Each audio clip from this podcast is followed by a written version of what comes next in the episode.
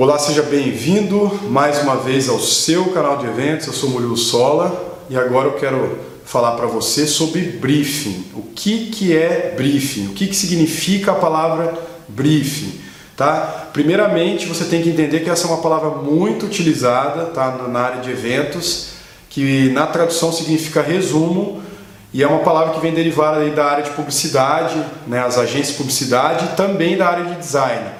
Tá? E briefing basicamente é o agrupamento de informações para que você possa desenvolver um determinado trabalho. Então, quando a gente aplica a palavra briefing na área de, de design, por exemplo, na área de design gráfico, a gente fala em briefing de criação. Então, o designer, o que, que ele vai fazer? Ele vai coletar informações que são relevantes para que ele possa criar algo para o seu cliente. Então, ali no formulário de briefing de criação, provavelmente vão ter lá quais são as cores de preferência do cliente, quais são seus concorrentes, referências de trabalhos de criação que o cliente gosta, né? Para que possa ser criada uma linha de criação e por aí vai. Quando a gente pega isso e aplica dentro do contexto de eventos, é praticamente a mesma coisa. Você, produtor de eventos, por exemplo, de um casamento, né, você é responsável pelo casamento. Então você vai reunir lá o casal de noivos ou a noiva, né? né os que decidem sobre uh, o evento, e você vai coletar informações que são relevantes para que você possa desenvolver o seu trabalho. Então, por exemplo, você pode estar perguntando para a noiva, né, para o casal de noivos, quais são as flores que eles preferem para uma decoração, né, o que, que eles não gostam para que você não cometa nenhum tipo de gafe qual, né, na hora de estar tá fazendo uma determinada atividade no evento, que tipo de músicas que eles gostam, que tipo de música que eles não querem que toquem, né, aspectos, por exemplo, de religião, né, para que você possa é, desenvolver um, um, um, roteiro lá no casamento. Né? Então, é, o formulário de briefing é, você pode traduzir como uma bússola tá? para orientar né, o profissional na condução de um trabalho. Mas veja bem, você não pode confundir briefing com checklist. O checklist, como o próprio nome diz, é para você checar né, determinadas atividades que já estão pré-definidas dentro de um planejamento.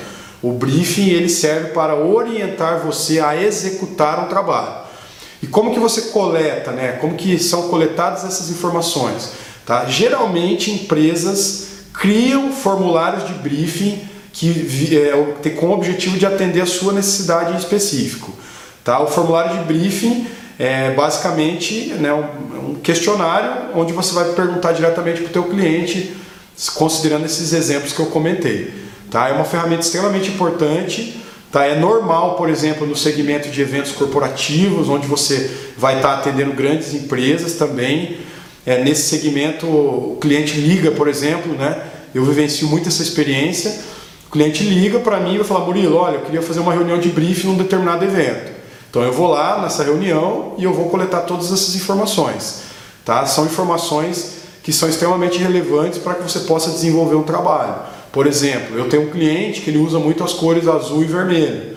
Então o principal concorrente dele usa as cores amarelo e laranja. Então, por exemplo, num formulário de briefing, eu identificando, suponhamos que eu não tivesse essa informação, eu identificaria isso e automaticamente, por exemplo, um mestre de cerimônias não estaria vestido com uma camisa da cor do concorrente.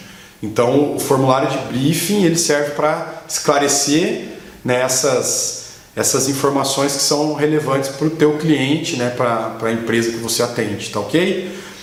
Dá um like aí se você gostou, deixe seu comentário e até o próximo vídeo. Um abraço.